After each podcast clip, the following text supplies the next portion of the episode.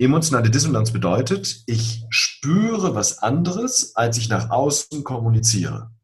Das heißt, es erzeugt sich eine Dissonanz aus dem Zusammenspiel des Außen mit dem Innen. Ich zeige Freude, obwohl ich mich gerade ärgere. Ähm, und Studien zeigen, dass diese emotionale Dissonanz ein stärkerer Einflussfaktor auf Burnout ist als Zeitdruck und Arbeitspensum. Das heißt, wenn Innen und Außen nicht kongruent, authentisch sind, dann macht das massiven Stress. Gerade bei Menschen, die viel mit anderen Menschen zusammenarbeiten, also sogenannte Emotion Work Berufe.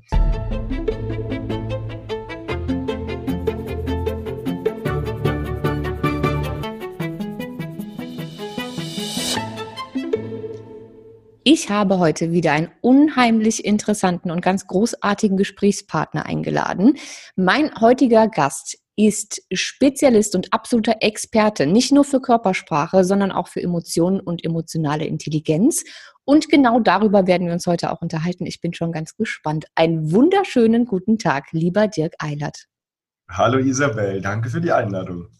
Sehr, sehr, sehr gerne. Bevor wir jetzt in deine Arbeit konkret reinspringen, gibt es eine Frage, die ich jedem Gast vorab stelle.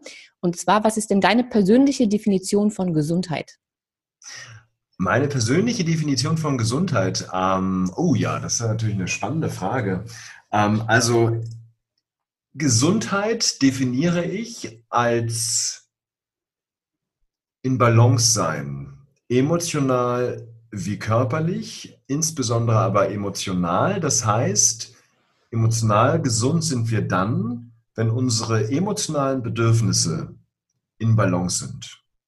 Wenn wir im wahrsten Sinne unseres Wortes in der Mitte sind. Weil wir haben vier neurobiologische Grundmotive und die habe ich im sogenannten Motivkompass dargestellt, visuell. Ähm, und wenn, wenn sich jetzt jeder mal dieses Bild innerlich macht, wir haben vier Grundmotive und man stellt sich so eine, so ein Rechteck vor, wie eine Landkarte, wie ein Kompass. Ähm, und in jeder Ecke dieser vier Ecken ist ein Grundmotiv, denn ergibt sich dadurch ein Spannungsfeld. Und in dem Moment, wo all diese Grundmotive erfüllt sind, kommen wir im wahrsten Sinne des Wortes in unsere Mitte. Und so definiere ich zumindest mal psychische Gesundheit. Und dann kommt der Körper natürlich dazu. Ähm, wobei ja hier immer die spannende Frage ist, ist Gesundheit wirklich objektiv oder hat es was damit zu tun, wie gesund ich mich fühle? Und ähm, ich glaube, dass die Emotionen hier eine ganz, ganz große Rolle spielen, weil es ja letztendlich darum geht, wie, wie gesund fühle ich mich. Bitte, es gibt objektive Dinge, wo wir sagen, da ist jemand wirklich krank. Aber wenn wir mal so in, den, in, den, in die Allgemeinbevölkerung gucken, ähm, dann gibt es Menschen, äh, denen zwickt es ein bisschen und die sagen, oh, ich bin nicht gesund. Und bei anderen zwickt es und die fühlen sich trotzdem gesund und vital. Und deswegen geht es für mich ganz, ganz viel darum, inwiefern bin ich in meiner eigenen Mitte, emotional bei mir. Das hast du sehr, sehr schön gesagt. Aber jetzt hast du auch schon was äh, sehr Spannendes gesagt, was, glaube ich, einige neugierig gemacht hat, nämlich diese vier, ähm, vier Dinge aus deinem Kompass, den du beschrieben hast. Was sind denn diese vier verschiedenen Dinge in dem Kompass? Ja, also wir haben, ich rede von neurobiologischen Grundmotiven. Neurobiologisch heißt das, wenn diese Grundmotive erfüllt sind oder nicht erfüllt sind, dass es eine neurobiologische Reaktion gibt. Das heißt, unser Körper reagiert mit Botenstoffen. Und ähm, ich fange mal mit einem an. Das erste Grundmotiv, was wir alle haben, ist ein Grundmotiv nach Durchsetzung und Einfluss. Da hängen so Dinge drin wie Selbstwirksamkeit. Also habe ich durch mein Handeln einen Einfluss auf die Dinge und auch Selbstwert. Wir alle streben nach einem hohen Selbstwert. Das ist das Erste. Und ähm, das verbinde ich jetzt mal ähm, über, auch wenn wir das jetzt gerade nur übers Gehör machen, ähm, zu einer Achse, zu der Achse des sozialen Status. Auf der einen Seite, und das kann jeder mal eigentlich einfach gedanklich mitmachen, sich ein Bild aufbauen. Also rechts oben, wenn ihr drauf guckt, liegt das Motiv das Grundmotiv Durchsetzung und Einfluss. Jetzt gehen wir links runter in die linke untere Ecke und der Strahl, der das verbindet, ist die Achse des sozialen Status. Und links unten haben wir das Grundmotiv nach Harmonie und Geborgenheit. Da geht es darum, Empathie zu erleben, ähm, uns zugehörig zu fühlen zu einer sozialen Gruppe, ähm, Mitgefühl zu erleben, ähm, uns geborgen zu fühlen. Äh, das heißt, wir haben jetzt diese Achse des sozialen Status, die darüber entscheidet, setze ich mich durch, führe ich die Gruppe an oder passe ich mich an und gebe ich mich in der Beziehung hin? Und das ist jetzt ohne Wertung. Es ist in gesunden Beziehungen meist ein Wechselspiel, wie beim Tanzen. Mal übernimmt der eine die Führung, mal der andere. So, das ist die Achse des sozialen Status. Jetzt fehlt uns noch die linke obere Ecke und die rechte untere. Ähm, ich fange mal rechts unten an. Ähm, da liegt unser Grundmotiv nach Ordnung und Stabilität. Ordnung und Stabilität heißt, wir haben ein Streben danach, Dinge, die uns im Leben passieren, einzuordnen. Ja, ich sage mal, dieses Feld ist insbesondere gechallenged jetzt durch Corona zum Beispiel. Wenn wir was erleben, was wir nicht einordnen können, wenn es auch noch nicht greifbar ist, nicht mal sichtbar ist, wir nicht genau wissen, was passiert da im Körper, wie wirkt das langfristig und so weiter, ähm, dann wird dieses Bedürfnis gechallenged. Das heißt, wenn wir Dinge nicht verstehen, nicht einordnen können, die Struktur nicht erkennen, dann reagieren wir zum Beispiel mit Angst. Hier spielt Cortisol, auch das Stresshormon, eine große, große Rolle. Ähm, und jetzt aus dem Feld heraus über die Achse des situativen Status nach oben links in das Grundmotiv nach Inspiration und Leichtigkeit. Das heißt, unser Streben nach Lust, nach Belohnung, nach Freude, nach Leichtigkeit im Leben. Ähm, und äh, da ist zum Beispiel sowas wie Freude drin als Emotion oder Interesse. Das korreliert wiederum mit dem Neurotransmitter Dopamin. Das heißt, wir haben Dopamin, äh, wir haben Cortisol, ähm, Durchsetzung Einfluss korreliert mit Testosteron und Harmonie, Geborgenheit, da kommt jeder wahrscheinlich drauf. Da fällt das Schlüsselwort Bindungshormon, Kuschelhormon, Oxytocin, was übrigens auch wieder Empathie fördert. Und alleine in dieser Viereraufteilung, da ergibt sich jetzt ein Spannungsfeld unserer Motive, deswegen nenne ich das Motivkompass. Alleine da drin äh, stecken rund 300, 350 Studien, die wir eingearbeitet haben, um menschliches Verhalten und Erleben ein bisschen greifbarer zu machen. Weil du kannst jetzt mit diesem Motivkompass ganz unterschiedliche Dinge machen. Das setzen wir im Coaching ein, das setzen wir in der Mimikresonanz ein, um Körpersprache besser zu verstehen.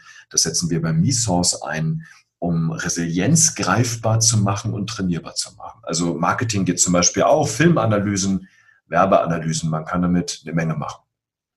Du hast schon so viele spannende Dinge gesagt gerade. Und vor allen Dingen ähm, finde ich es gerade ganz großartig, dass du schon angefangen hast, von Botenstoffen zu sprechen. Sehr, sehr vielen Menschen ist nicht bewusst und genau deswegen mache ich diese Arbeit, ja, weil ich versuche, die Zusammenhänge besser zu erklären. Und ich liebe es, Menschen einzuladen, die diese Zusammenhänge auf ihre ganz eigene Art erklären können. Also die Zusammenhänge von eben Emotionen oder seelischen Themen und der Psyche und unserem Körper.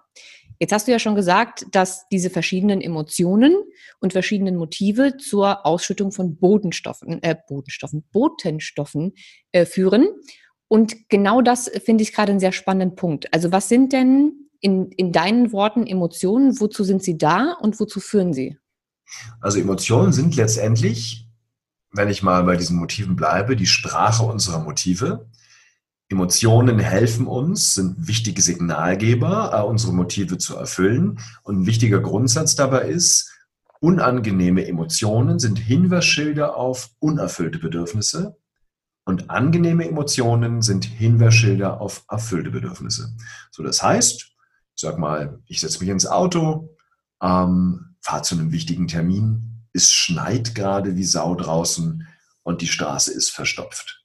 Jetzt werden die meisten Menschen hier an der Stelle mit Ungeduld reagieren, mit Ärger reagieren. Das heißt, unser Grundmotiv nach Durchsetzung Einfluss, nach Selbstwirksamkeit, wir wollen unser Ziel schnellstmöglichst erreichen, ist blockiert. Und jetzt schickt uns unser Gehirn, unser Organismus die Emotion Ärger. Und jetzt ist Ärger einmal Signalgeber. Hey, da stimmt was nicht. Unangenehme Emotion. Grundmotiv nach Durchsetzung Einfluss nicht erfüllt. Gleichzeitig ist Ärger schon ähm, Träger der Lösungs-, der Handlungsenergie, die dazu führen soll, dass wir unser Bedürfnis wieder positiv ansteuern. Jetzt haben wir natürlich nur das Problem, eigentlich ist Ärger, ich sage mal in Anführungsstrichen, die falsche Emotion im Stau, weil du kannst nichts machen. Weil die Frage, die hinter Ärger steht, ist, was kann ich tun, um wieder handlungsfähig zu sein? Das heißt, unser System versucht, die Lösung quasi durch diese Emotion schon in Bewegung zu kriegen. Wenn hingegen äh, dieses Bedürfnisfeld nach Durchsetzung Einfluss erfüllt ist, uns fällt eine besonders clevere Möglichkeit ein. Wir nehmen eine Ausfahrt, die sonst keiner kennt, einen Weg, ja, und zack, und sind noch pünktlich zum Termin, dann spüren wir sowas wie Stolz. Stolz als angenehme Emotion signalisiert zum Beispiel, hey, dieses Bedürfnisfeld nach Durchsetzung Einfluss ist gerade erfüllt. So, das heißt, jedes Grundmotiv, ich habe jedem Grundmotiv bestimmte Emotionen zugeordnet, unangenehme und angenehme. Und so ergibt sich quasi ein Spielfeld, in dem unsere Emotionen Bedürfniserfüllungsgehilfen sind. Das heißt, der liebe Gott hat uns oder die Natur hat uns die Emotionen geschenkt, damit wir damit unsere Grundmotive ansteuern können, weil wenn wir diese Grundmotive ansteuern, dann sind wir psychisch, emotional gesund. Studien zeigen, wenn diese Grundmotive eins oder mehrere auf Dauer nicht erfüllt sind, also auf Dauer verletzt sind, dann werden wir sogar psychisch krank. Die Nichterfüllung dieser Grundmotive, da gibt es ganz viele Studien zu, korreliert zum Beispiel mit Angststörungen, mit Depressionen, während das ausgeglichene, Erfülltsein, das balancierte Motivsystem wiederum mit ähm, einem allgemeinen Wohlbefinden, mit Lebenszufriedenheit und auch Gesundheit korreliert. Was mir jetzt aufgefallen ist, ist, dass du angenehme und unangenehme Emotionen gesagt hast und nicht positive, negative, gute oder schlechte. Ja. Habe ich da jetzt rausgehört, dass es auch in deiner Wahrnehmung keine schlechten und negativen Emotionen gibt? Exakt. Wenn ja, warum? Ganz, ja, ganz wichtig. Also ich finde, einer der größten Fehler der Psychologie ist, Emotionen in positive, negative zu unterteilen, weil die Forschung zeigt eins ganz deutlich. A, jede einzelne Emotion hat eine wichtige Funktion für unser Leben. Gerade kurz illustriert, das könnten wir komplett durchexerzieren für die ganzen Grundmotive. Und das Zweite ist, ähm, dass Studien, die mal analysiert haben, wie beeinflussen eigentlich unsere Gedanken über Emotionen unsere Gesundheit, zu einem klaren Ergebnis gekommen sind. Wenn wir glauben, dass Emotionen gut für uns sind, fühlen wir uns wohler. Wenn wir glauben, es gibt schlechte Emotionen, beeinträchtigt das unser Wohlbefinden. So, das heißt, wenn wir Menschen sagen, es gibt positive und negative Emotionen, dann steckt natürlich die Idee darin, ha, es gibt also Emotionen, die sind gut für uns und es gibt Emotionen, die sind schlecht für uns. Ja, und deswegen halte ich das für ganz, ganz fatal, weil alleine diese Kategorisierung A hilft sie nicht im Leben ähm, und B ähm, hat sie halt eine aus meiner Sicht schlechte Botschaft, weil die heißt nämlich, es gibt Emotionen, die sind schlecht. Und dann mache ich einen Fehler, dann fange ich an, wenn andere die Emotion spüren, sowas zu denken, wie ich muss die Emotion wegmachen. Ja, sei es jetzt im Coaching oder sei es bei meinen Kindern. Meine Tochter kommt zu mir und sagt, Papa, ich bin traurig. Trauer ist eine Chance für mehr Nähe. Hinter Trauer steckt ein wichtiges Bedürfnis, was gesehen werden möchte. Wenn ich diese Trauer jetzt einfach weghaben möchte, dann übersehe ich das dahinterliegende Bedürfnis. Das heißt, Übrigens, auch da nochmal zum Thema, ist es denn gut, wenn wir Trauer und Angst im Leben spüren? Definitiv. Wenn wir zum Beispiel keinen Ärger spüren würden, hätten wir keinen Signalgeber in dem Bedürfnisfeld, Durchsetzung Einfluss stimmt gerade was nicht. Jetzt gibt es auch dazu Studien, wo wir nochmal beim Thema Gesundheit sind. Ich finde da die Studien von Antonowski ganz spannend, der Begründer der Salutogenese, der sich ja mit der Frage beschäftigt hat, was lässt Menschen eigentlich gesund sein? Also nicht, was macht Menschen krank, sondern was lässt sie gesund sein? Damit sind wir beim Thema Resilienz, beim Thema Widerstandsfähigkeit. Hier eine spannende Studie. Das ist eine Studie, die man nach 9-11 gemacht hat. Ähm, man hat Studenten untersucht nach diesen traumatischen Erlebnissen äh, World Trade Center in Amerika damals ähm, und hat mal geguckt, welche Studenten entwickeln eine posttraumatische Belastungsstörung und welche eben nicht. Und es gab einen Faktor, der hier einen Unterschied gemacht hat, und das war die emotionale Ausdrucksflexibilität.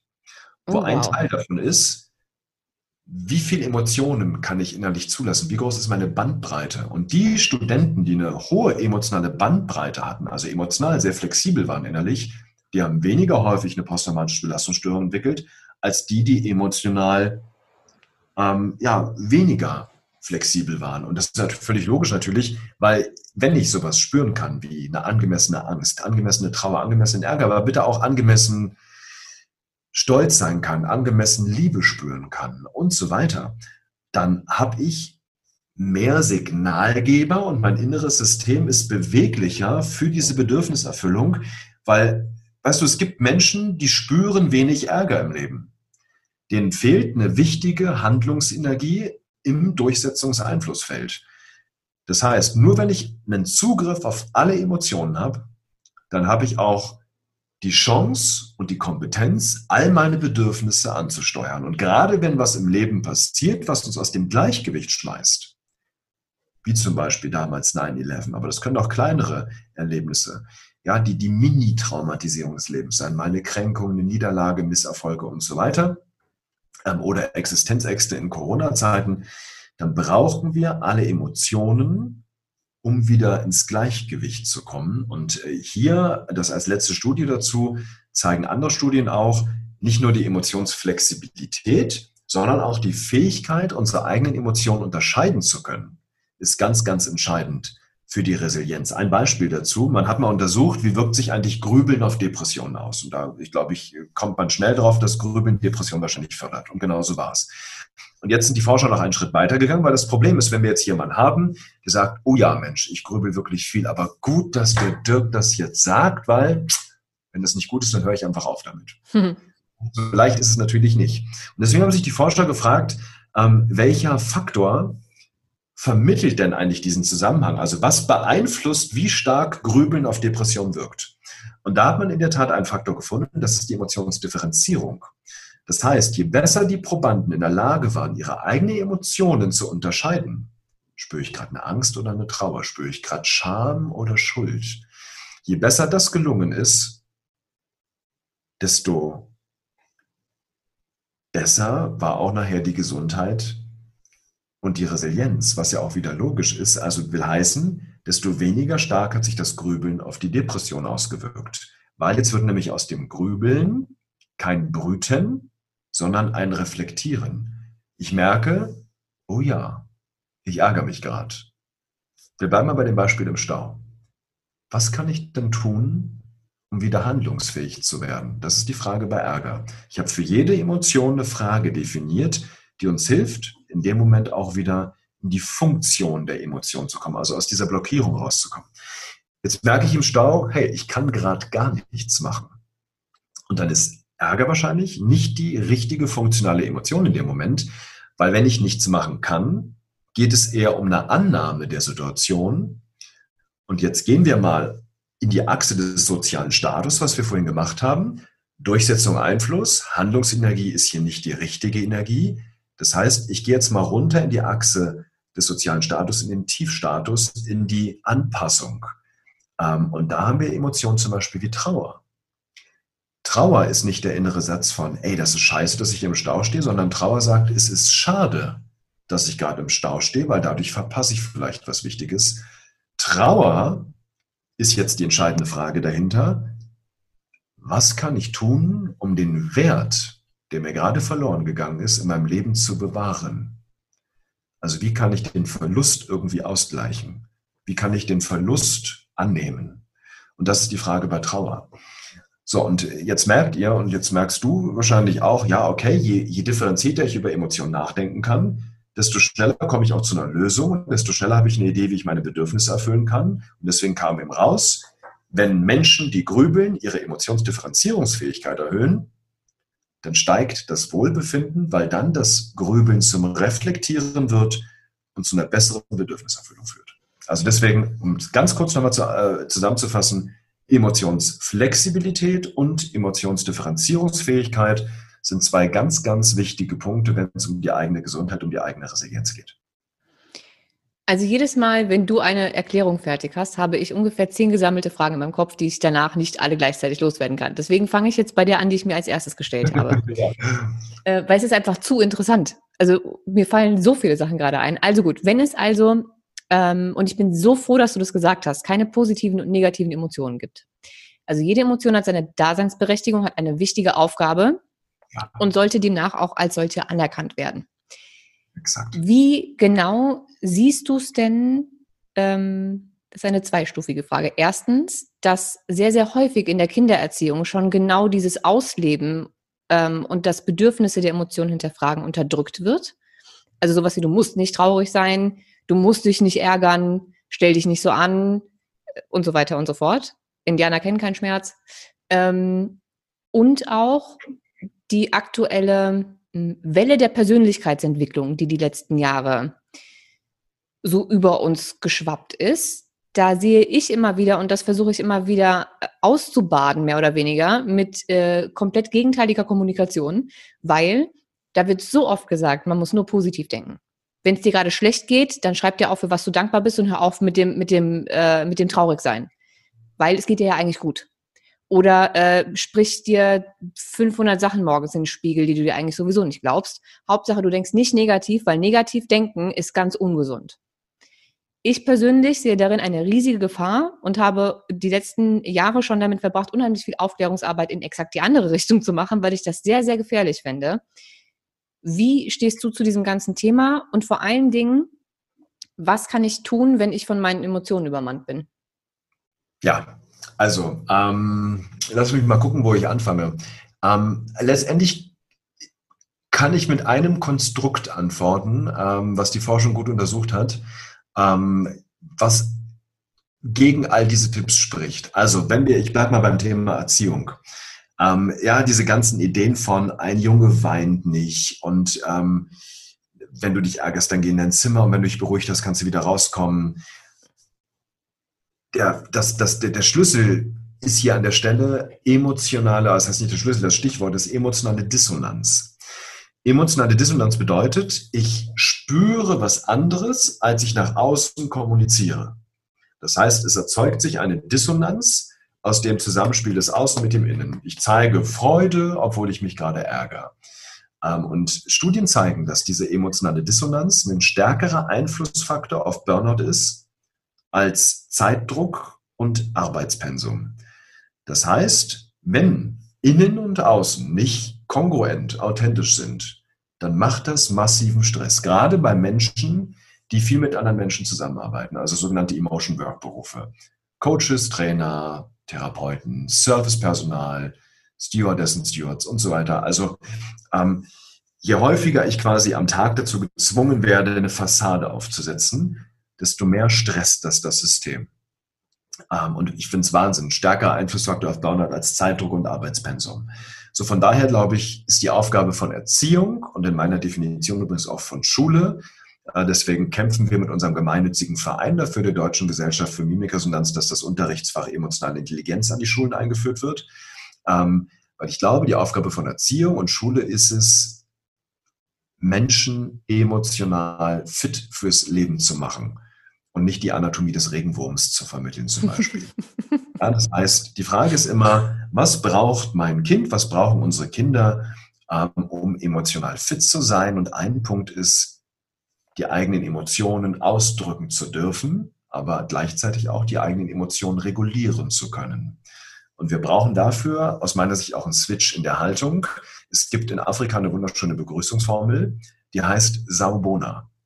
Und Saubona heißt so viel wie ich sehe dich. Ich sehe dich als Mensch mit deinen Gefühlen, Hoffnungen und Wünschen. Und meine Idee ist, diesen Satz jetzt mal umzudrehen und sich selber so zu sehen. Saubona zu uns selbst. Uns selbst als Mensch zu sehen, mit Gefühlen, mit Wünschen, mit Hoffnung. Weil die Frage ist doch, funktionieren wir nur? Damit sind wir auch bei so Begriffen wie Work-Life-Balance, die ich auch fatal finde. Aber was heißt denn bitte Work-Life-Balance? Heißt das, dass ich, wenn ich arbeite, nicht lebe? Heißt es, Arbeit und Leben ist getrennt. Ja, also ich lade auch jemand dazu ein, Begriffe, die wir so täglich nutzen, mal zu überprüfen, äh, weil diese Begriffe transportieren eine bestimmte Botschaft, ob es positive, negative Emotionen sind, ob es Work-Life-Balance ist. Ähm, Im Kern darunter geht es doch darum, dass wir alle Menschen sind mit Gefühlen. Und jedes Gefühl hat eine Berechtigung. Und die entscheidende Frage ist doch an der Stelle, sagen wir jetzt, jawohl, habe ich verstanden, positiv, negativ gibt es an der Stelle nicht, was Emotionen angeht, aber die Frage ist ja nicht, habe ich es verstanden, sondern lebe ich es? Wie gehe ich mit den Emotionen anderer um? Wie gehe ich mit Ärger, Angst, Trauer bei meinen Kindern um?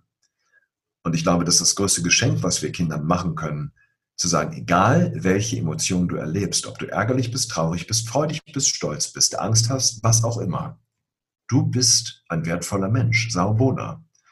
Ähm, und dann fängt sich an, das Ganze zu internalisieren, dass wenn wir uns morgens im Spiegel sehen, Saubona denken und uns als Mensch sehen und nicht als funktionierender Teil dieser Gesellschaft. Ähm, also das finde ich ganz, ganz wichtig. Und äh, zu deiner anderen Frage, äh, was so Sachen angeht, wie sag dir einfach, du bist gut drauf und so, stell dich vor den Spiegel, auch diese ganze Idee der Affirmationen. Hm. Ähm, ja, also ich glaube, dass Glaubenssätze massiv überschätzt werden, weil wir sind zutiefst emotionale Wesen.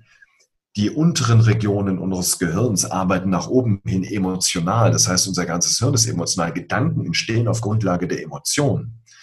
Und wenn ich jetzt mal so einen Satz sage wie, ich schaffe das und ähm, ich sage, meine Körperhaltung ist dabei eingefallen, die Augenbrauen, Innenseiten gehen hoch, kulturübergreifendes Zeichen für Trauer oder Scham ähm, und ich sage, ich schaffe das, dann wird mir keiner glauben. Wenn ich aber sage, ähm, ich bin ein schlechter Mensch und lächle dabei und heb den Kopf leicht in den Nackenkörpers aufgerichtet, wird mir auch keiner glauben. Das heißt, die Emotion darunter ist entscheidend, weil wenn ich, jetzt komme ich, hier schließt sich der Bogen zur emotionalen Dissonanz zurück, wenn ich mich vor den Spiegel stelle und sage, ich bin ein wertvoller Mensch oder von mir aus, du bist wertvoll und ich glaube das nicht, dann verstärke ich damit die emotionale Dissonanz. Und jetzt zeigen Studien, Affirmationen wirken, aber nur bei denen, die es gar nicht brauchen. Die sie glauben. Genau. Ja. Das heißt also, ich stresse mich, ich stresse mich damit im wahrsten Sinne des Wortes, wenn ich mir jeden Tag sage, wie liebe ich, wie, wie sehr ich mich liebe und ich liebe mich aber gar nicht. Exakt, ja, weil der Selbstwert sinkt dadurch. Und das zeigen die Studien. Trotzdem wird das immer noch als Tipp mitgegeben. Und weißt du, das Fatale finde ich, ich erlebe dann Menschen, die wirklich hoch motiviert sind, sich jeden Tag 30 Minuten Selbstaffirmationen gönnen ähm, und im Ergebnis sinkt der Selbstwert, weil Glaubenssätze sind Gedanken, die eine emotionale Resonanz erzeugen. Gedanken, die eine emotionale Dissonanz erzeugen, sind Zweifel. Und deswegen ist mein Tipp, direkt mit den Emotionen zu arbeiten. Und das machen wir sowohl bei MeSource als auch bei M-Trace. Wir gehen an die Emotionen, um die Emotion zu lösen, um emotionale Ressourcen zu spüren. Und dann entstehen die Gedanken von ganz alleine. Ich finde Glaubenssätze immer nur dann ganz spannend, wenn sie hilfreich sind bei der Suche nach der eigentlich darunterliegenden Emotion. Ja, exakt. Wenn man also Menschen hat, die noch nicht so richtig wissen, was die Emotion eigentlich ist und sie denken vielleicht an irgendeine Situation, dann an irgendeinen Glaubenssatz und dann kann man nach dem Glaubenssatz gehen und dann gucken, okay, aber was macht denn dieser genau. Glaubenssatz jetzt ja. mit dir? Bin voll dabei. Dann finde ich sie super spannend, aber ja. eher als äh, Analysetool sozusagen. Genau. Ähm, und nicht als kann ich halt mal irgendwie auflösen. Ich sage mir jetzt exakt das Gegenteil dazu, jeden Morgen fünfmal und dann hat sich die Sache erledigt. Genau. Weißt du, das finde ich ganz wichtig. Also da bin ich voll dabei. Wenn ich das mal als Bild aufmache, dann sind Glaubenssätze die Pflanzen, die auf einem gewissen Boden wachsen. Und wenn ich mich mit Pflanzen auskenne, dann kann ich aufgrund der Pflanzen auf den Boden schließen. Hm. Aber wenn da immer wieder Unkraut wächst und eine bestimmte Pflanze nicht wächst, dann sollte ich mir Gedanken machen, wie ist der Boden beschaffen, damit es da nicht wachsen kann oder eben wächst. Und dann würde ich an den Boden rangehen und gucken, dass ich die Nährstoffdichte im Boden zum Beispiel erhöhe. Das heißt, die richtigen Emotionen im Leben kultiviere. Wie kriege ich es denn hin, wenn ich jetzt, und ich glaube, dass ähm, in meiner Generation, unserer Generation, sehr, sehr viele Menschen genauso erzogen wurden, wie wir es vorhin als Beispiel genannt haben. Also ein Indianer kennt keinen Schmerz, hör auf zu heulen, stell dich nicht so an. Ähm, wenn du irgendwie wütend warst und deine Eltern mit deinem Wutanfall nicht zurechtkamen, wurdest du irgendwie eingesperrt. Also du hast sehr schnell gelernt, Emotionen zeigen, die jenseits von Freude sind, äh, ist eine ganz schlechte Idee. Wird ja. nicht gemocht, ich werde nicht geliebt, wird bestraft. Wenn ich jetzt so durch mein Leben gehe und ich mache das ja unterbewusst weiter, weil ich habe das als Kind so gelernt. Heißt also, ich ärgere mich nicht richtig oder versuche es irgendwie zu unterdrücken, weil Wut fühlt sich jetzt auch nicht unbedingt super an. Oder ich habe auch gar keinen richtigen Zugang zu meinen Emotionen und kriege es überhaupt nicht hin, die richtig zu deuten oder zu durchleben. Wie komme ich denn wieder an einen Punkt, dass ich damit gesund umgehen kann? Also viel, viel fängt mit der inneren Haltung an dass wir erstmal eine Haltung von Saubona kultivieren uns selbst gegenüber, dass wir zum Beispiel merken, hey, ja, ich bin gerade ärgerlich, ich bin gerade traurig, ich habe gerade Angst, ohne zu bewerten. Embrace finde ich da schön im Englischen. Embrace your emotions will heißen, ich nehme meine Emotionen an und gleichzeitig nehme ich mich dabei auch in den Arm, weil hinter einer unangenehmen Emotion steckt ein unerfülltes Bedürfnis was auch gesehen werden möchte. Das ist der erste Punkt. Äh, und was ich dann machen Mit, kann. Mitgefühl. Ich finde Mitgefühl immer ja. so ein. Ich versuche immer, also zumindest gebe ich das immer als Tipp, allen Menschen zu erklären, dass sie so viel Mitgefühl für sich selbst haben sollten, wie sie anderen gegenüber haben. Also wenn jetzt meine beste Freundin kommt oder mein, meine kleine Tochter oder wie auch immer und, und weint und ist ganz, ganz traurig, würde ich niemals sagen, jetzt stell dich mal nicht so an. Du hast ja. ein Dach über dem Kopf, dein Leben ist okay. Halt die Klappe und sei wieder happy. Ähm, sondern ich würde sie umarmen Es wäre mir völlig egal, warum die weint, was sie erlebt hat. Ich würde sie einfach umarmen und halten und ihr zeigen, dass jemand da ist und würde sie diese Emotionen durchleben lassen, bis sie eben fertig ist. Ja. Das machen die wenigsten Menschen aber mit sich selbst. In der Tat. Vielleicht, weil sie es nicht. Hat, ne? Ja. Damit auch schon los, ne? Ja, vielleicht aufgrund der Kindheit, weil sie es eben gelernt haben, das zu unterdrücken. Vielleicht auch, weil sie zu viel Persönlichkeitsentwicklung gemacht haben und gelernt haben, dass Traurigsein und Wut ganz, ganz negative Emotionen sind ja. und man sie deswegen nicht haben möchte. Ähm, wie dem auch sei, gesund ist es auf jeden Fall nicht. Definitiv. Jetzt habe ich dich unterbrochen. Also Punkt 1 war Saubewohner. Genau. Punkt 2. Alles anzunehmen, was kommt. Ähm, und das Zweite ist, aber das funktioniert eben nur, wenn ich auch in dieser anderen Haltung bin, ähm, die Emotionsflexibilität einfach zu trainieren. Und äh, dazu haben wir, wir haben eine eigene Forschungsabteilung bei uns in der Akademie und wir haben äh, mehrere Monate lang ähm, Studien zu verschiedenen Emotionen gesammelt. Ähm, mittlerweile, boah, das sind nicht mehr Monate, also ich habe alleine ähm, an meinem, meiner letzten Erscheinung äh, die Mimikresonanz Profibox, wo ich alles zu Körpersprache, aber auch Emotionen und Persönlichkeit zusammengefasst habe. Äh, alleine daran habe ich drei Jahre geschrieben und wir haben drei Jahre alle Studien zusammengetragen dazu. Ähm, und wir haben ähm, uns die Frage gestellt, welche angenehmen Emotionen haben einen besonders großen Impact ähm, auf die jeweiligen Grundmotive, die wir uns angeschaut haben und erlauben uns auch einen Zugang zu kriegen zu diesem Feld. Und jedes Feld, jedes, vier, jedes dieser vier Felder hat einen sogenannten Hauptgenerator, der dieses Feld mit Energie versorgt. Und das mündet in das sogenannte Misos Meeting. Misos Meeting heißt, ich mache das jeden Tag mit mir selbst oder mit meiner Familie oder mit meinem Partner, meiner Partnerin. Das sind fünf Fragen, die ich mir jeden Abend stelle. Und die erste Frage, und damit kommen wir zum Hauptgenerator im Feld Durchsetzung Einfluss, das ist die Frage, was habe ich heute durch mein Handeln erreicht, worauf ich stolz bin? Was habe ich heute durch mein Handeln erreicht, worauf ich stolz bin? Wichtig ist durch das Handeln erreicht und nicht durch meine Identität. Das ist der mhm. Unterschied in der Forschung zwischen authentischem Stolz und hubristischem Stolz, der mit Narzissmus übrigens korreliert. Authentischer Stolz heißt, ähm, ich habe eine Prüfung bestanden und ich erkläre mir den Erfolg dadurch, dass ich gelernt habe. Hubristischer Stolz, identitätsbezogen heißt, ich erkläre mir den Prüfungserfolg dadurch, weil ich so intelligent bin. Ja, und ist völlig nachvollziehbar. Das eine kann ich nicht beeinflussen. Das letzte, das korreliert mit Narzissmus das andere mit positivem Selbstwert. Also ich frage mich, was habe ich heute durch mein Handeln erreicht, worauf ich stolz bin? Denke an einen konkreten Moment, spüre die Emotionen im Körper und dann spüre ich sie einfach für 15 Sekunden. Also das ich muss sie mir auch nicht aufschreiben, darüber Tagebuch führen, sondern es geht darum, diese Emotionen zu durchfühlen. Genau. Also man mhm. kann es aufschreiben, aber ich sage mal, wenn ich es dann nur aufschreibe, ohne es zu spüren, macht es auch wieder keinen Sinn. Und deswegen sage ich immer, ähm, am besten einfach nur fühlen. Ja, wir machen das parallel. Wir haben das so ein spezielles Misos Kraftbuch, wo Dinge dann aufgeschrieben werden. Ähm, aber es reicht völlig aus, wenn man sich die Frage stellt, weil es geht ja darum, die Emotionen im eigenen Erleben zu kultivieren. Mhm. Ähm, so, was habe ich durch mein Handeln erreicht, worauf ich stolz bin? Die zweite Frage ist, jetzt kommen wir ins Feld Ordnung, Stabilität. Also ich gehe im Uhrzeigersinn jetzt durch die Motive ist die Frage, wo habe ich mich heute sicher gefühlt oder einfach nur entspannt? Entspannung, Sicherheit, das sind die beiden Hauptgeneratoren im Ordnungsstabilitätsfeld. So, das heißt, ich denke jetzt an einen Moment, wo ich mich einfach entspannt habe und das klingt jetzt so banal, aber manche Menschen sagen dann, boah, ich habe mich heute gar nicht entspannen können, war so viel los. Wo habe ich mich entspannt? Und wenn es nur ganz kurz war. Jetzt gehe ich 15 Sekunden einfach in die Entspannung. Ich sage mal, den Körper über diese Emotionen informieren in dem Moment. Ja, im, im, im Wort Emotion steckt ja das Wort Motion, Bewegung. Das heißt, ich merke, wie die Schultern runtergehen, wie die Spannung sich ein Stück löst. Spüre 15 Sekunden einfach Entspannung. Nächste Frage, wofür bin ich dankbar? Das ist jetzt das Feld Harmonie, Geborgenheit. Wofür bin ich dankbar? Die Dankbarkeit 15 Sekunden spüren. Dann geht es weiter ins Feld Inspiration, Leichtigkeit. Hier ist die Frage, wo ist mir heute ein Wunder begegnet? Wo habe ich Ehrfurcht gespürt? Ehrfurcht ist sowas wie ein positives Staunen. Ja, und ich sage jetzt bewusst positiv im Sinne von angenehm erlebtem Staunen.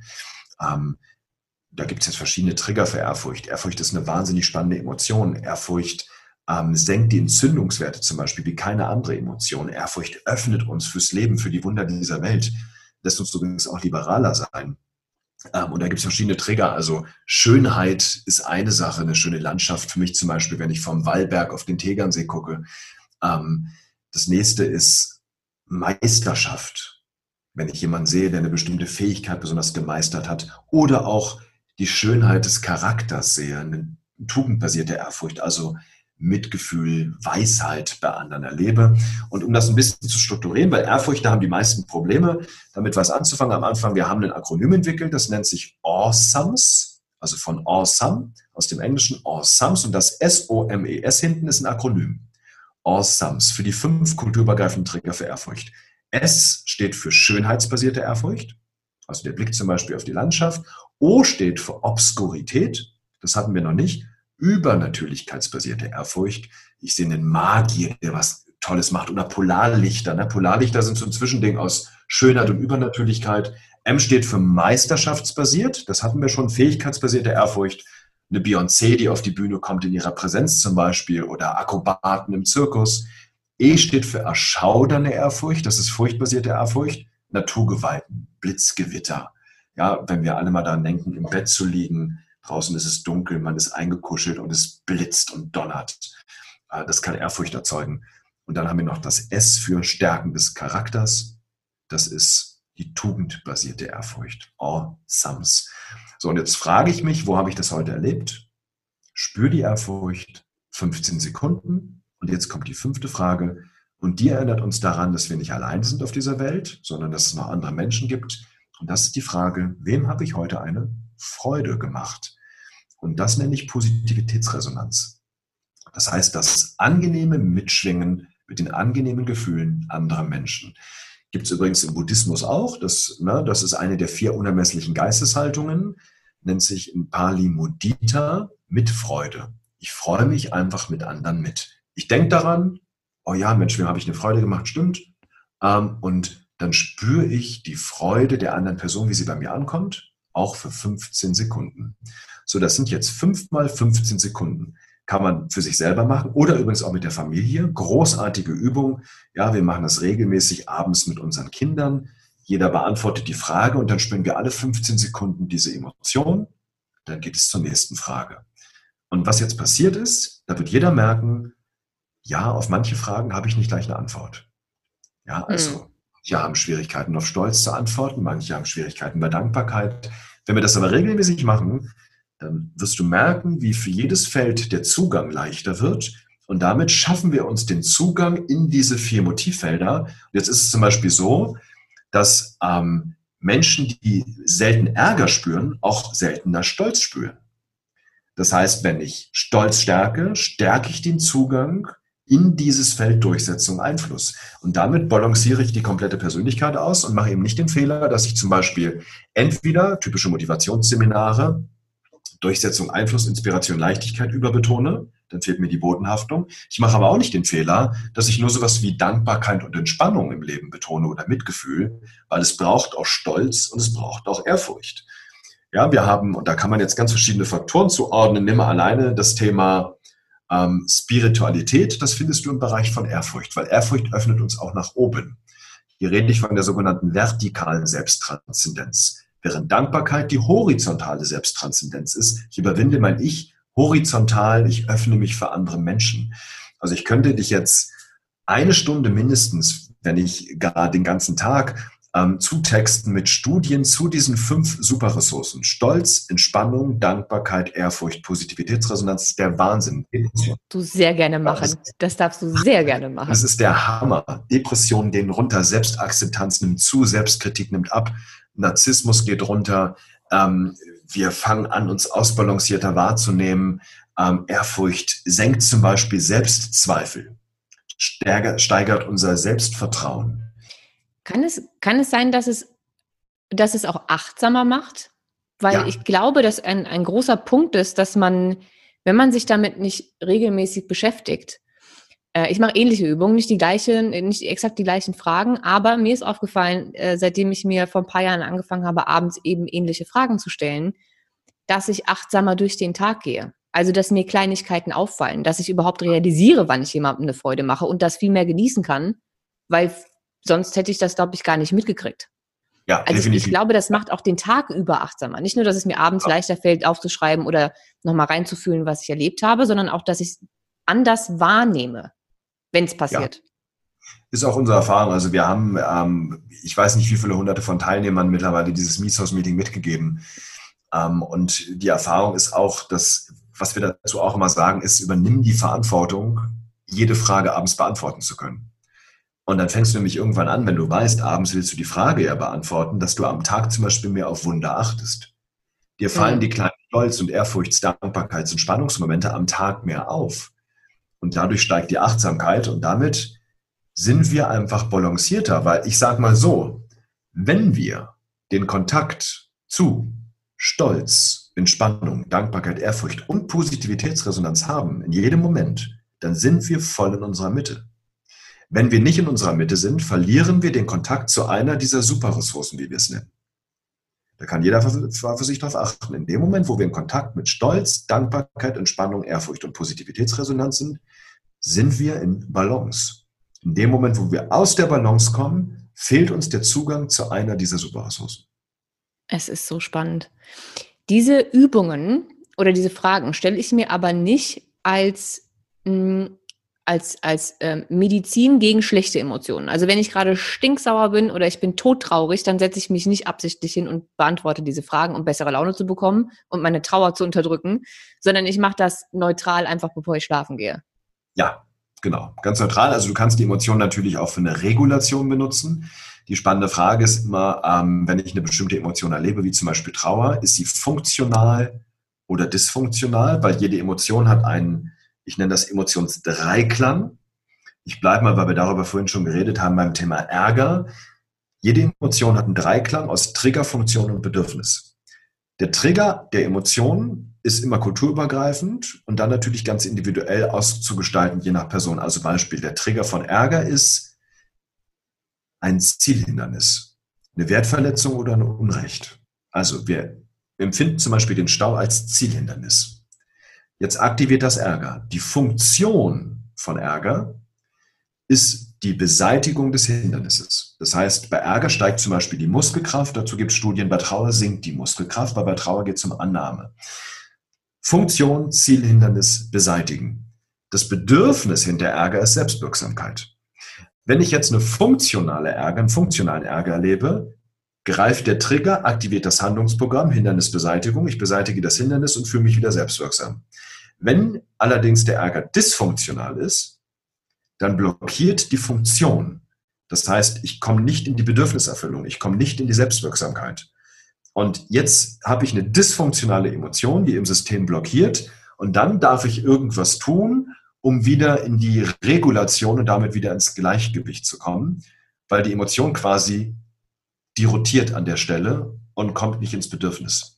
So, das kann man jetzt für jede Emotion durchspielen. Ja, ich nehme mal, nehme mal Angst noch als weiteres Beispiel. Triggerfunktion, Bedürfnis. Jeder macht gedanklich mal mit. Was ist der Trigger von Ärger, äh, von Angst? Was löst Angst aus? Und es ist bei Angst kulturübergreifend die empfundene Bedrohung des körperlichen oder psychischen Wohlbefindens. Wir denken an eine Prüfung, denken, oh Gott, da könnte ich durchfliegen. Ja, und die gute Nachricht ist hier, wenn ich Angst spüre, ist da auch noch Hoffnung. Weil wenn keine Hoffnung da wäre, wäre ich in der Resignation, aber nicht in der Angst. Solange ich Angst spüre, ist noch Hoffnung da, dass es irgendwie gut ausgehen könnte. Das also finde ich, ich mal einen schönen Hinweis. Gerade für alle, die lange ähm, unter Ängsten leiden. Und ich weiß, dass ganz, ganz viele Leute zuhören mit Angststörungen, äh, Panikattacken, äh, Dinge in die Richtung. Und diese doch sehr positive Ansicht auf Angst finde ich gerade ganz schön. Weil ich persönlich äh, versuche auch immer zu erklären, dass Angst ja eigentlich erstmal ein Lebensretter ist. Ne? Wir brauchen ja Angst. Hätten wir keine Angst, wären wir alle tot in zwei Tagen. Exakt. Ähm, deswegen äh, ist Angst erstmal was Tolles. Ähm, aber die Perspektive, die kannte ich noch nicht. Ich glaube, die ist auch sehr, sehr tröstend, finde ich. Das macht die Angst irgendwie ein bisschen sympathischer. Ja, und es macht die Angst auch zu einem echt wertvollen Begleiter für uns, ne? Weil die Angst sagt, sei vorsichtig. Ähm, also Trigger, empfundene Bedrohung des körperlichen psychischen Wohlbefindens. Wir bleiben mal bei der Idee Prüfung. Oh Gott, ich könnte durchfallen. Die Funktion von Angst ist die Bedrohung entweder komplett zu vermeiden oder zumindest den erwarteten Schaden zu reduzieren. Wenn die Angst angemessen ist, dann werde ich anfangen zu lernen, bis ich, jetzt kommt das Bedürfnis, Sicherheit, mich sicher fühle. Wenn die Angst aber so stark ist, dass sie blockiert und dysfunktional wird, dann kann ich nichts mehr tun und dann rotiere ich quasi innerlich, mein System läuft heiß und ich komme nicht in die Sicherheit. Und dann habe ich eine dysfunktionale Angst und dann brauche ich entweder gute Selbstcoaching-Techniken oder einen guten Coach, der mir hilft, aus dieser Spirale wieder rauszukommen. Da setzen wir mit Misos an, da setzen wir mit M-Trace an, um quasi Menschen zu helfen, aus der dysfunktionalen Emotion in die funktionale Emotion wiederzukommen, weil dann reguliert sich das System von alleine. Das heißt, unser System, unser emotionales System hat manchmal so einen Kolbenfresser quasi. Ne? Das hängt sich fest wie so eine Schallplatte, die immer wieder mit der gleichen Spur läuft. Und dann braucht unser System an der Stelle einen kleinen Schubser, um wieder in die Spur zu kommen, um sich selber zu regulieren. Also wir unterstützen nur den Regulationsprozess und dafür kann ich diese Superressourcen auch benutzen, ähm, indem ich einfach, und das ist jetzt das Einfachste, ähm, wenn Angst zum Beispiel da ist, sind wir auf der Achse des situativen Status. Angst liegt im Feld Ordnung, Stabilität. Das heißt, wir haben einmal die Ressource Entspannung, Sicherheit und auf der gegenüberliegenden Seite die Ressource Ehrfurcht. Und was ich jetzt mache ist, ich verbinde mich zunächst mal mit Entspannung und Sicherheit. Und dann verbinde ich mich mit der Emotion von Ehrfurcht. Dann denke ich wieder an das, was mir Angst macht. Dann verbinde ich mich wieder mit Entspannung, mit Ehrfurcht. Und diesen Pendelprozess wiederhole ich ein paar Mal. Ja, und dann werde ich merken, wie sich innerhalb kürzester Zeit, Achtung, die dysfunktionale Angst in eine bewältigbare Angst verwandelt, vielleicht sogar in eine Entspannung. Ich komme auf jeden Fall wieder ins Handeln. Und das ist der entscheidende Punkt. Mein emotionales System kommt wieder in Bewegung. Es ist unheimlich spannend, welche, welche neuen Einblicke auch auf diese ganze Emotionsthematik kommt. Wenn ich denn jetzt ähm, mit meinen, mit meinen Symptomen, Quatsch, mit meinen Emotionen die ganze Zeit nicht so wirklich gut umgegangen bin, weil ich wollte die ganzen schlechten nicht haben. Vielleicht habe ich auch gar keinen wirklichen Zugang dazu, überhaupt zu wissen, was ich wann wie fühle. Und ich unterdrücke sehr viel. Mhm. Was macht das deiner Meinung nach mit der Gesundheit? Ähm, also damit wären wir so ein bisschen bei der Studie auch, was wir vorhin besprochen haben zum Thema emotionale Ausdrucksflexibilität. Ähm, da haben wir nur einen Punkt aufgegriffen vorhin, ähm, dass das eine, das war die Emotionsflexibilität, was die Forscher damals bei dieser Studie mit 9-11 auch untersucht haben, ähm, war, inwiefern können die Emotionen auch ausgedrückt werden nach außen. Und da war beides wichtig, es ausdrücken können, aber in bestimmten Momenten es auch regulieren zu können, um es zu unterdrücken. Aber nicht auf Dauer, sondern nur mal kurzfristig vielleicht. Also eine Fähigkeit, Emotionen rauszulassen, aber auch drin zu lassen und nicht bei jeder Kleinigkeit quasi gleich alles rauszulassen. So, und wenn ich das auf Dauer, wenn ich eine Emotion auf Dauer unterdrücke, dann blockiert das dieses eine Bedürfnis. Also, wenn wir jetzt mal eine, eine, einen Ärger nehmen, das würde dann, wenn ich das ständig unterdrücke, nicht zulasse, dazu führen, dass mein Feld nach Durchsetzung Einfluss verkümmert. Wenn ich Trauer ständig unterdrücke, dann sind wir im Bereich Harmonie, Geborgenheit. Ähm, dann verliere ich nicht nur den Zugang zu mir, sondern auch zu anderen. Also die Emotion ist ein wichtiger Signalgeber für dieses Bedürfnisfeld, aber beinhaltet auch die Lösungsenergie. Das heißt, ich schneide mich ab von meiner eigenen Kraft, wenn ich diese Emotionen nicht zulasse. Was ist denn, wenn ich es genau andersrum mache? Ich kenne sehr, sehr viele Menschen, die sehr lange in einer Emotion bleiben. Also die sind einfach per se jeden Tag unheimlich wütend und haben Ärger, so kleine Grumpy Cats. Da ist ja die Emotion den kompletten Tag da. Jetzt ist das natürlich immer wieder neu produziert, die Emotion, weil eigentlich dauert das ja jetzt rein biochemisch gesehen zumindest nicht so lange, bis so eine Emotion einmal durch ist. Aber ist ja selbst produziert immer wieder.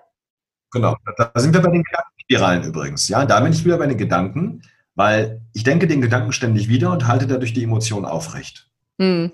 Ich bin also fünf Jahre lang total wütend, stinksauer und habe jeden Tag unheimlich schlechte Laune. Wenn man jetzt betrachtet, dass du ja vorhin schon gesagt hast, was da biochemisch passiert, also dass Botenstoffe ausgeschüttet werden, wir hatten es von, von ähm, Happy-Botenstoffen und Oxytocin, aber eben auch Dinge wie Cortisol, Adrenalin, ähm, Testosteron etc. pp. Das heißt, da passiert ja biochemisch auch was im Körper. Was kann das denn machen, wenn ich zu lange diese Stresshormone durch meine Emotionen ausschütte? Also kann ich mich rein emotional durch die, durch die emotionale Aktivierung dieser Botenstoffe krank machen? Definitiv. Also ich würde sogar sagen, nur so. Ja, wenn wir jetzt mal bestimmte äh, bitte physischen Einflüsse vergessen. Aber letztendlich ist es nie das Ereignis selbst, sondern unsere innere Reaktion auf dieses Ereignis, was entscheidet, was es mit uns macht. Ähm, und der Punkt an der Stelle ist, und das ist jetzt die entscheidende Frage, ähm, was ist der emotionale Nährboden, damit sind wir wieder beim Ursprung, ähm, für diese Gedankenspiralen? Ja, welche emotionale Superressource würde mir helfen, da ins Gleichgewicht zu kommen? Also ich sage mal, bei Ärger meditiere mal ein bisschen auf Dankbarkeit. Und dann frag dich nochmal, was jetzt mit dem Ärger ist. Und der wichtigste Punkt an der Stelle ist, verzeihen heißt nicht, dass der andere recht hat. Verstehen heißt nicht einverstanden sein.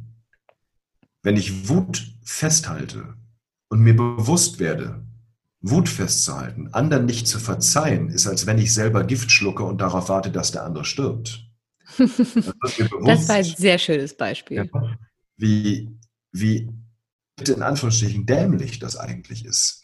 Aber das hilft natürlich nicht, weil wenn ich jetzt, da habe ich jetzt noch ein Problem, wenn ich denke, oh Gott, jetzt ist mein Ärger auch noch schlecht für mich, oh Gott, ja, jetzt habe ich schon zwei Probleme. Ich ärgere mich und denke auch noch, mein Ärger ist schlecht und schäme mich vielleicht auch noch für den Ärger. Also da einfach den Ärger annehmen und sich fragen, okay, was hilft dir? Und ähm, es gibt ein Bedürfnis darunter. Und Jetzt hängt so ein bisschen davon ab, ist Ärger durch die Verletzung von Durchsetzung Einfluss zustande gekommen? Oder ist Ärger eine Abwehremotion und dahinter liegt eigentlich Trauer? Mhm. Und das machen auch viele Menschen. Die wollen diese Schwäche nicht zulassen und gehen in eine Emotion, die sie erstmal stärker macht. Ja, und ich spüre eigentlich Trauer, ich bin verletzt und gehe in den Ärger. Und damit muss ich mich so ein bisschen beschäftigen. Und deswegen, Isabel, ist mein Tipp, einfach an diese Sache denken, das vollständige Misos-Meeting machen und in Kontakt mit all diesen Emotionen, Stolz, Entspannung, Dankbarkeit, Ehrfurcht und Positivitätsresonanz, nochmal an dieses Ereignis denken. Mhm. 10 Sekunden, 15 Sekunden. Versuchen, den Stress wieder zu aktivieren. Das komplette Misos-Meeting wieder machen, für 15 Sekunden jeweils wieder 20 Sekunden an dieses Stressereignis denken. Und das ein paar Mal wiederholen, und dann werdet äh, ihr merken, ähm, wie sich diese Emotion ein Stück weit löst und das innere System wieder in Bewegung kommt. Weil Emotionen wollen uns in Bewegung setzen. Und wenn ich jeden Tag immer wieder die gleiche Emotion spüre, unangenehmer Art, dann ist das ein wichtiger Signalgeber, mit dem ich mich beschäftigen darf. Und die Frage bei Ärger ist ja, was kann ich tun, um wieder handlungsfähig zu sein? Misos-Meeting machen, an die Sache denken, sich die Frage stellen, was kann ich tun, um wieder handlungsfähig zu sein? Oder ich sage mal, bei Angst was kann ich tun, um mich wieder sicher zu fühlen? Und meine Erfahrung ist, ja, und das jetzt nur mal als Selbstcoaching-Technik, dieses Misos-Meeting und immer wieder ähm, an dieses Ereignis denken, dann löst sich das irgendwann und dann kommt von alleine Ideen, was ich jetzt tun kann. Und jetzt fange ich an, die Emotionen wieder in ein Handeln umzusetzen und dann darf sie sich lösen. Das ist äh, super spannend, weil äh, einfach so viele Menschen davon betroffen sind, dass sie ein und die gleiche Emotionen oder eigentlich ist es dann schon fast keine Emotion mehr, sondern eine Eigenschaft irgendwann, ähm, über Jahre mit sich tragen und es eben nicht hinkriegen, das irgendwie abzubauen. Und ich das Gefühl habe, und ich glaube, das ähm, ist neurologisch auch äh, einwandfrei nachweisbar, dass deine Zündschnur auch irgendwann kürzer wird. Das heißt, ja. wenn du jemand bist, der sowieso schon von Grund auf Ärger verspürt und wütend ist, wegen einem Ereignis von vor fünf Jahren, was du aber trotzdem jeden Tag irgendwie wieder reproduzierst und du machst das fünf Jahre lang, dann wird deine Zündschnur natürlich viel kürzer. Wenn du dann noch im Stau stehst oder dein Chef war doof zu dir an einem Tag oder weiß ich nicht, deine Frau, dein Mann äh, haben irgendwas gesagt, was dir nicht gepasst hat, dann wird die Zündschnur immer und immer, immer kürzer und du wirst immer und immer wütender. Also, ne, und das macht die ganze Sache ja nach ein paar Jahren auch nicht mehr viel besser, sondern eher noch schwieriger, aus dieser Wutspirale irgendwann wieder rauszukommen definitiv. Ne? Wir haben ja einmal die Kumulation natürlich der Emotionen, die stauen sich an, die sammeln sich. Ja, der Körper ist gestresst, klar, dadurch werde ich noch sensibler, mein, meine Amygdala, mein Bedrohungsdetektor reagiert viel schneller. Und der nächste Punkt ist, wir haben im limbischen System auch die sogenannten Basalganglien. Äh, die Basalganglien sind, ist, ist, ist das Netzwerk im Kopf, ähm, was für Gewohnheiten zuständig ist. wir haben Denkgewohnheiten, Handlungsgewohnheiten und Fühlgewohnheiten. Das heißt, wir haben mehrere Schleifensysteme in den Basalganglien. Ähm, und jetzt ist es so, dass wir Fühl-, Handlungs- und Denkgewohnheiten haben und das, was wir jeden Tag tun, brennt sich natürlich ein. Und deswegen ist der erste Ausstieg aus, aus einer bestimmten Spirale das eigene emotionale System zu erweitern, neue Möglichkeiten aufzumachen. Und es ist der Wahnsinn, welche Erfahrung wir zum Beispiel mit diesen fünf Fragen gesammelt haben, wie Menschen, wenn sie das einfach mal vier Wochen regelmäßig machen für sich, auf einmal innerlich flexibler werden und die Gewohnheiten anfangen sich zu verändern, weil du auf einmal einen Zugang hast zu einem Feld, was dir vorher gefehlt hat oder was schwerer war. Und du merkst auf einmal, wow, nur durch diese fünf Fragen verändert sich mein Umgang mit Ärger. Ich reagiere auf einmal in der Situation gar nicht mehr mit Ärger, sondern ich merke auf einmal, wie ich ruhiger werde. Und das ist total spannend. Also der Schlüssel liegt in der inneren Flexibilität und in unserer Fähigkeit, unsere Bedürfnisse auszubalancieren. Es ist so schön. Und du hattest ja gerade auch nochmal gesagt, ähm, das blockiert, also das bleibt stecken irgendwann, äh, solche, solche Emotionen. Und es gibt ähm, eine Dame, deren Namen ich mir nie merken kann, eine Harvard-Professorin, die mal ein Buch darüber geschrieben hat, ähm, wie tatsächlich Emotionen beziehungsweise die Biochemie dieser Emotionen im Körper stecken bleiben, wenn wir sie nicht durchfühlen. Also wenn wir sie nicht erleben wollen, wenn wir sie direkt ablehnen und sozusagen diesen Fluss einmal unterbrechen, dann bleibt das stecken und kann sich im Gewebe platzieren und da tatsächlich für Entzündungen, Gewebsveränderungen etc. pp sorgen. Das fand ich auch so spannend im Bezug nochmal auf, wie äh, Emotionen auch tatsächlich körperlich irgendwann ein Problem darstellen können, weil den meisten Menschen ja der Zusammenhang fehlt zwischen was ich denke und was ich fühle und was in meinem Körper vorgeht. Ja. Und ich glaube, spätestens seit diesen Studien, die auch die Frau gemacht hat und diesen, diesen Versuchen, ist eigentlich klar, dass es diesen Unterschied ja nicht gibt. Und das ist ja auch das, was du ähm, in, in, in diesem ähm, Interview so schön äh, klargestellt hast. Das hängt halt alles zusammen. Richtig. Und wenn ich dich von richtig verstanden habe, sagst du sogar, es gibt, glaube ich, keine Krankheit, außer wenn es irgendwelche tatsächlich äußeren Einflüsse sind. Autounfall, habe mir ein Messer ins Bein gehauen oder sowas. Und dann klar, auch wenn wir an so denk Dinge denken wie Krebs und so weiter, ne? Ja, dann ist natürlich klar, ähm, dass da, bitte ist immer ein Zusammenspiel. Da würde ich nicht sagen, es ist alles für die Emotionen zurückzuführen. Ähm, die Frage ist aber natürlich immer, was tut das mit mir? Was macht das mit mir? Wie gehe ich letztendlich damit um? Ähm, und bitte, es gibt Sachen, die sind schwere Schicksalsschläge ja, ich finde es da auch die falsche Botschaft zu sagen, äh, es doch einfach locker. Ne? Darum geht es auch nicht. Ähm, aber Fakt ist eins, dass, wenn wir so in die Gesellschaft gucken, ähm, dass nimmt nimm auch Corona, dass das, was die Menschen wirklich krank macht an der Stelle, bitte neben Corona, ist natürlich auch die Angst ja, ist auch die Langeweile, ist die erlebte Einschränkung, ist die mangelnde Transparenz, die man vielleicht hat, wo man sagt, oh Gott, wie geht's weiter? Ich kann nicht sehen, wie es weitergeht. Das schürt wieder die Angst. Und ähm, deswegen gibt es ja jetzt auch schon Studien, was Corona eigentlich mit uns macht, äh, auch psychisch, was das Thema Angststörung, was das Thema Depression angeht. Ja, und deswegen äh, finde ich, die emotionale Seite wird häufig übersehen. Wir werden manchmal sehr reduziert auf das Körperliche. Und deswegen äh, würde ich das Körperliche äh, ergänzen durch das Emotional und sich bewusst werden, dass beides immer ein System ist. Die Emotionen beeinflussen den Körper, der beeinflusst natürlich umgekehrt auch wieder die Emotionen. Aber es ist viel, viel hängt davon ab, wie letztendlich wir auf Dinge reagieren, die uns im Leben passieren. Und der entscheidende Punkt ist, und da bin ich dann bei dem übergeordneten Nenner, ähm, sind meine Bedürfnisse noch erfüllt? Fühle ich mich emotional noch im Gleichgewicht und gesund? Ich glaube, ähm, aus meiner persönlichen Sicht ähm, ist das, was krank macht, zu viele Stressoren für den Körper. Ich erkläre das ja immer ganz gerne so, dass wir alle funktionieren wie ein Handy. Solange der Akku voll ist, alles wunderbar. Sind zu viele Apps offen, geht der Akku schnell leer. Ist der Akku leer, sind wir krank. Und die meisten Menschen haben alle möglichen Apps, in Anführungszeichen, also Stressoren auf dem Schirm, die einem eben so beigebracht werden. Super schlechte Ernährung, fünfmal am Tag McDonalds, drei Kilo Schokolade, viel Kaffee, viel Alkohol, Rauchen etc. pp. Was man aber nicht auf dem Schirm hat, wenn man sich nicht eingehend damit beschäftigt, sind eben diese emotionalen Faktoren. Und ähm, wie du ja schon ähm, erwähnt hattest vorhin an dieser Burnout-Studie, dass diese emotionale, wie hast du es gesagt, Dissonanz, ähm, mehr Stress verursacht und mehr zu einem Burnout führt als die schlimmen Arbeitszeiten beispielsweise. Und ich glaube, genau das ist es, dass Krankheit immer ein Zusammenspiel ist von diversen Faktoren, aber dadurch, dass wir die emotionalen, psychischen äh, Dinge nie auf dem Schirm haben und ich glaube, in unserer Gesellschaft und in unserem Gesundheitssystem, wenn man das so nennen möchte, ähm, nicht beigebracht bekommen, dass das auch was damit zu tun haben kann, dass das dann bei vielen eher der größere Faktor ist. Und das sind dann genau die Menschen, die sagen, ja, aber ich habe doch mein ganzes Leben lang gesund gegessen und ich habe nie geraucht, ich habe nie Alkohol getrunken, ich weiß überhaupt nicht, wo das jetzt herkommt. Ja. Weil eben die andere Seite, also diese ganzen Apps, die auch noch nebenbei gelaufen sind, von frühkindlichen Traumata, Scheidungen, Todesfälle, was auch immer, die sind ja auch noch da.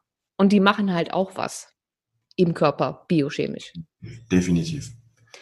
Okay, wenn wir jetzt also festgehalten haben, es gibt keine positiven und negativen Emotionen. Emotionen haben immer Aufgaben. Äh, es geht immer um Bedürfnisse. Wir haben schon über deine tollen Fragestellungen gesprochen, die man machen kann. Ich hoffe, da hat schon der ein oder andere mitgeschrieben. Ähm, jetzt bietest du ja die verschiedensten Sachen auch in deiner Akademie an. Und so wie ich das vorhin verstanden habe, habt ihr sogar auch eine Praxis dort. Mhm. Wie genau kann ich denn jetzt, oder mit, also erstens, mit welchen Themen kann ich denn zu dir kommen, beziehungsweise in die Praxis oder auch zu von dir ausgebildeten äh, Coaches? Und wie arbeitet ihr da? Also wie löst ihr irgendwelche emotionalen Blockaden oder Traumata? Wie, wie macht ihr das da? Also wir müssen jetzt natürlich Coaching von Psychotherapie unterscheiden. Mhm. Bitte daran immer denken, um Psychotherapie, Psychotherapie anzubieten, brauche ich eine Heilerlaubnis.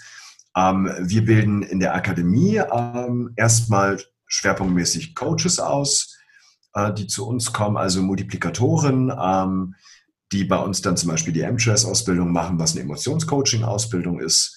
Uh, unabhängig davon uh, haben wir auch eine Praxis für Psychotherapie. Ich selbst bin auf Traumatherapie, Traumatherapie spezialisiert und Angststörungen. Ähm, und die, die, ich sag mal, der Übergang zwischen Coaching und Psychotherapie ist natürlich fließend. Ja, deswegen ist es immer ein ganz verantwortungsvoller Umgang für die jetzt, die keine Heilerlaubnis haben. Ähm, und ich sag mal, grundlegend, was klassische Themen sind. Ich überschreibe das mal mit zwei großen Überschriften. Einmal klare Sicht, gefühlte Barriere. Ich merke, ich fühle mich irgendwie blockiert, obwohl es eigentlich kein Grundrational gibt. Also ich habe Angst vor einer Prüfung obwohl ich genug für die Prüfung gelernt habe. Ich weiß eigentlich alles, was ich wissen muss, aber spüre immer wieder Selbstzweifel. Ähm, klare, sich gefühlte Barriere. Also ich habe eine klare Idee, wie ich mich verhalten möchte, tue es aber nicht. Klare, sich gefühlte Barriere. Ich habe eine klare Idee, wie ich mich fühlen könnte, fühle mich aber anders. Ähm, und das nächste ist das Thema Biografiestress. Dinge, die uns im Leben passiert sind, die immer noch ins Jetzt reinstrahlen. Das können Trennungen sein, Kündigungen sein, wo ich merke, da habe ich was erlebt und seitdem fühle ich mich irgendwie anders. Das sind die zwei klassischen Themen.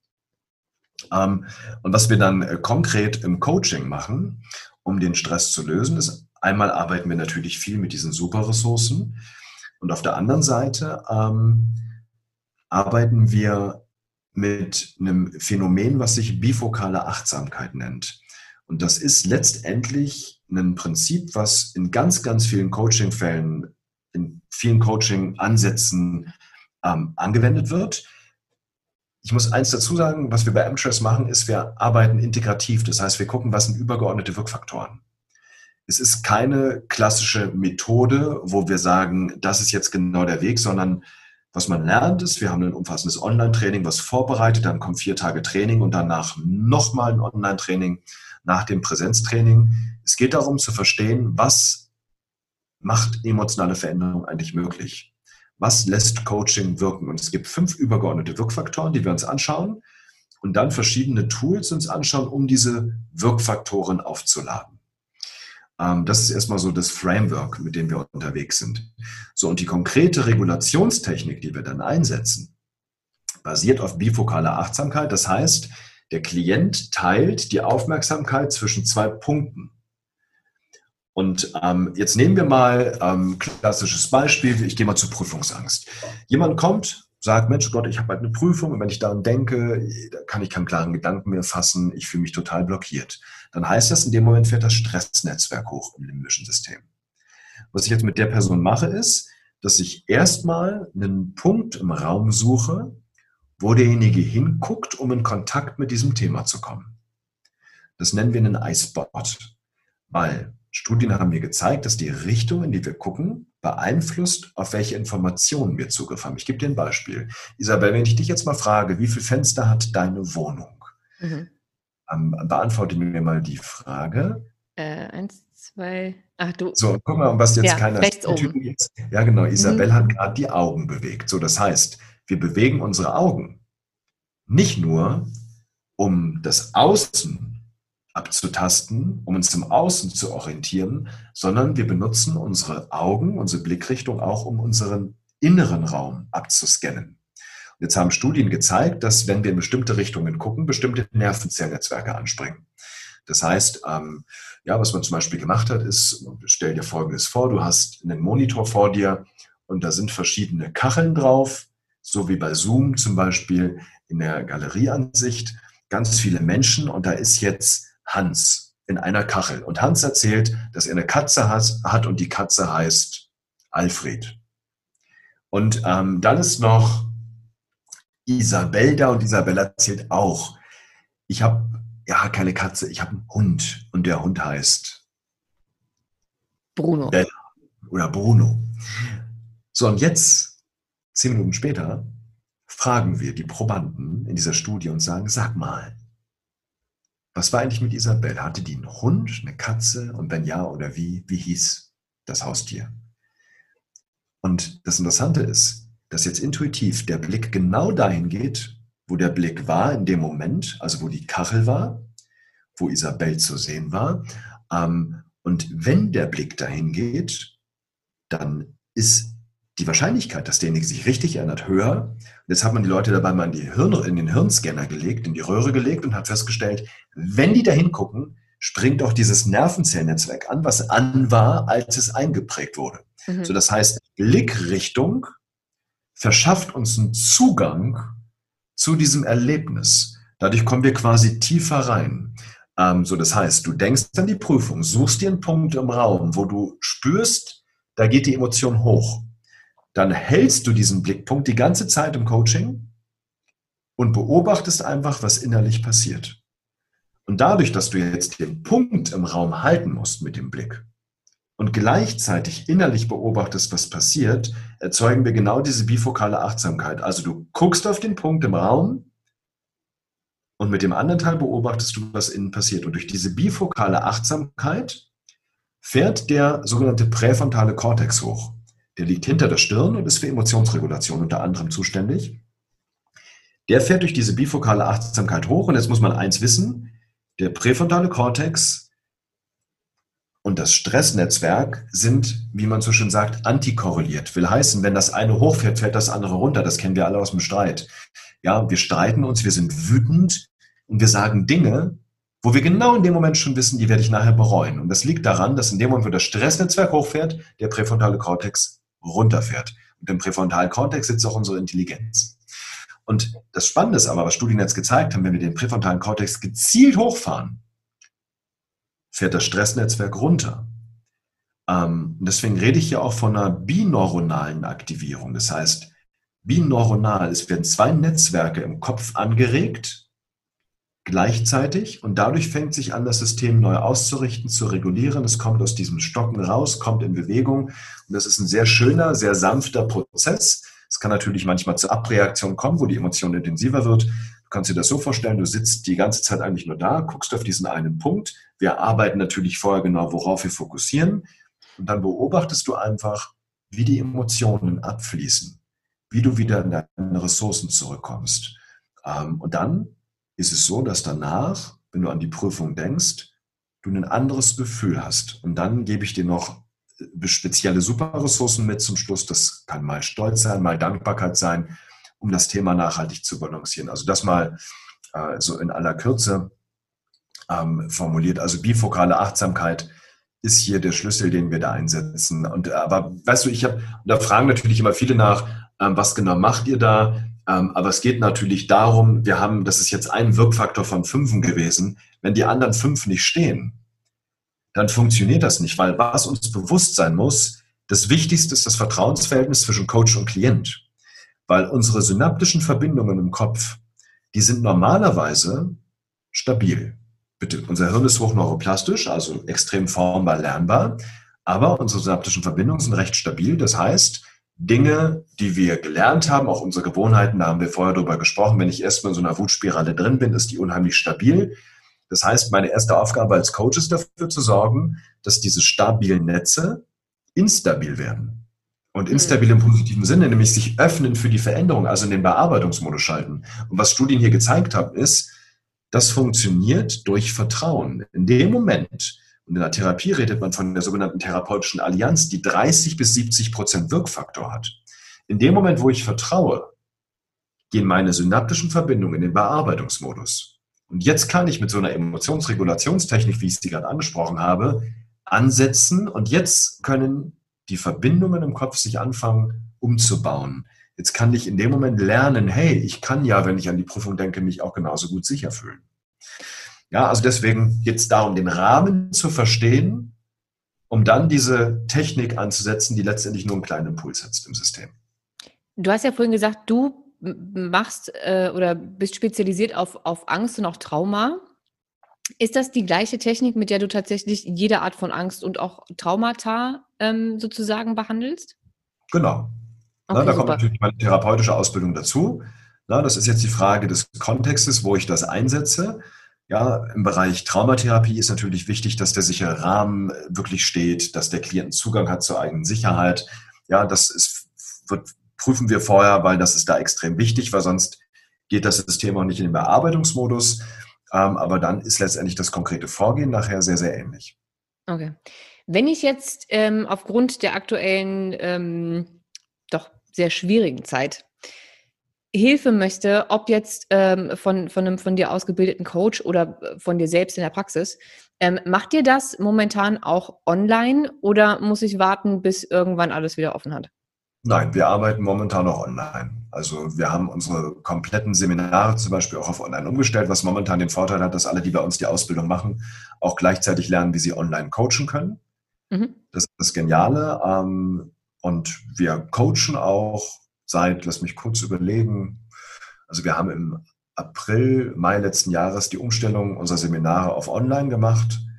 Ähm, und ja, im Sommer ging es dann natürlich mal wieder ein bisschen mit normalen Präsenzcoachings und Seminaren, aber seit November, Oktober coachen wir nur noch online und machen auch nur noch online die Seminare. Und es klappt hervorragend.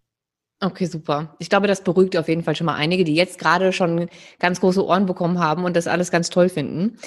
Ähm, fürs Ende dieses, äh, dieser Folge noch zwei ganz kurze Fragen, die ich jedem stelle. Was? Nummer eins. Wenn du ein Buch empfehlen dürftest, beziehungsweise du darfst jetzt ein Buch empfehlen, das du selbst gelesen oder von mir aus auch geschrieben hast, was jeder gelesen haben sollte, welches wäre das? Hm, also es ist natürlich so, weißt du, ich, ich sage immer, ähm, der Wert eines Buches misst sich daran, wie viele Bücher oder Studien ich nicht mehr lesen muss, wenn ich dieses eine Buch gelesen habe. Mhm. Ähm, und mir fallen jetzt natürlich eine ganze Reihe an Büchern an.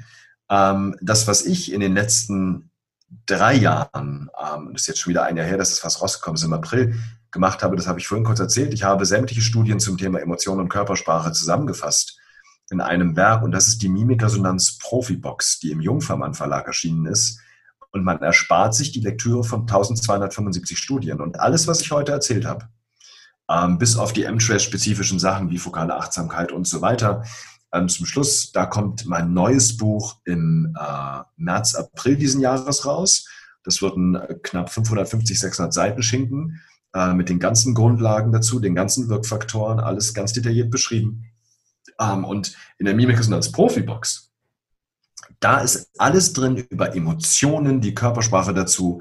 Das ist eine Box, das heißt, wir haben Karten, es sind 256 Karten. Ich habe die komplette Körpersprache beschrieben, alle Emotionen. Du hast eine Karte, die ziehst du raus, dann hast du QR-Codes. Beispiel, du ziehst die Karte zur Ehrfurcht raus, dann hast du die Awesomes drauf, die ich beschrieben habe, scannst den QR-Code ein, dann siehst du, wie Ehrfurcht im Gesicht aussieht. Ich habe die Persönlichkeitsfaktoren komplett beschrieben, die Zusammenhänge zur Körpersprache.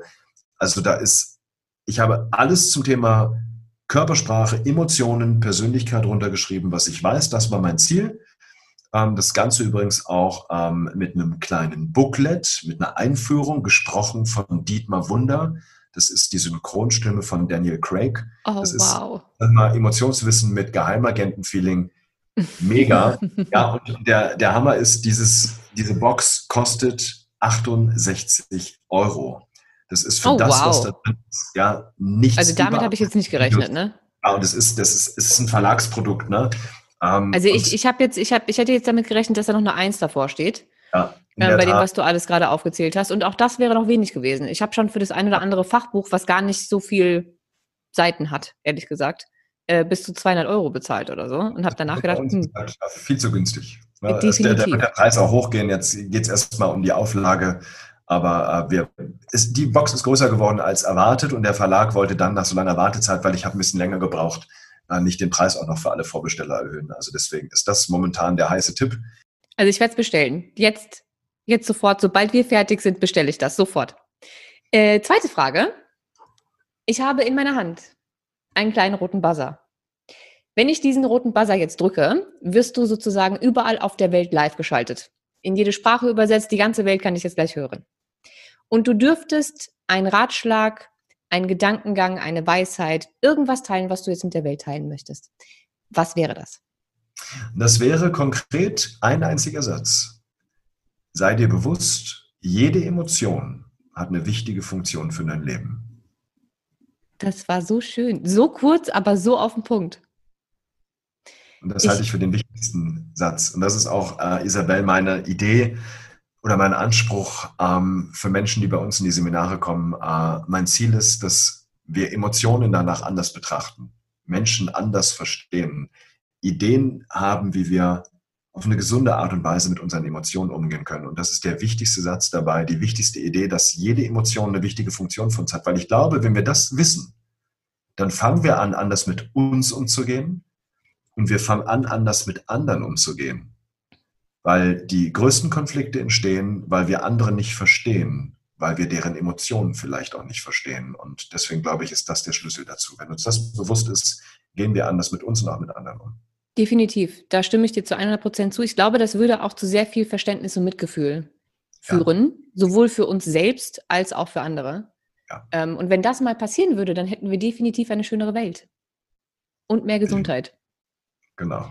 Gut, ich werde alles verlinken, was wir hier heute besprochen haben. Logischerweise deine Webseite, die Akademie, ähm, alle M-Trace und Misos äh, Coaches, die es gibt. Also alles, was ich an Informationen finde, verlinke ich, inklusive dein Buch. Und ich möchte mich nochmal ganz, ganz herzlich bedanken für dieses wunderschöne Gespräch. Ich glaube, das hat ähm, sehr, sehr vielen Menschen geholfen. Und deswegen vielen, vielen Dank, dass du da warst. Vielen Dank. Vielen Dank dir für die Einladung. So, und an alle anderen, wir hören uns nächste Woche wieder und bis dahin bleibt alle gesund und äh, seid gut zu euch. Bis dann.